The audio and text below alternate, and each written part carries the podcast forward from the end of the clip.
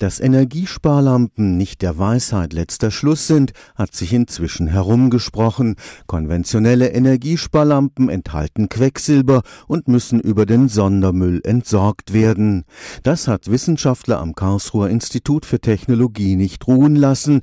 Zweieinhalb Jahre lang haben sie nach einer Möglichkeit gesucht, den Energiespareffekt der Leuchtstofflampen ohne das Quecksilber zu bekommen.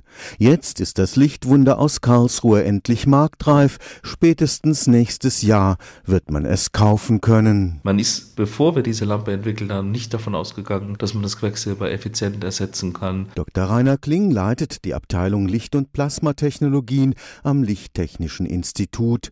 Dass die Karlsruher ganz auf das Quecksilber verzichten konnten, verdanken sie einer bahnbrechenden Innovation. Sie starten starten ihre Energiesparlampe mit einem Mikrowellenimpuls. Das funktioniert so, dass man eine Mikrowelle, so wie man sie vom Mikrowellenherd zu Hause kennt, aber mit sehr geringe Leistung mit einem Halbleiterchip erzeugt und dann wird mit einem sogenannten Übertrager, und zwar das ist sowas wie ein kleiner Spannungstransformator, elektrodenlos die Energie in den Körper eingekoppelt. Nur weil die Lampe keine Elektroden mehr braucht, konnte man mit neuen quecksilberfreien Gasfüllungen arbeiten arbeiten. Das ist ein altes Problem bei den ganzen Entladungslampen bisher, dass die Füllung mit der Elektrode reagiert. Und wir können jetzt Füllungen, die etwas aggressiver sind, in der Lampe einsetzen. Das Ergebnis lässt sich sehen. Für circa 7 Euro ersteht man eine Sparlampe, die mindestens 36.000 Stunden durchhält.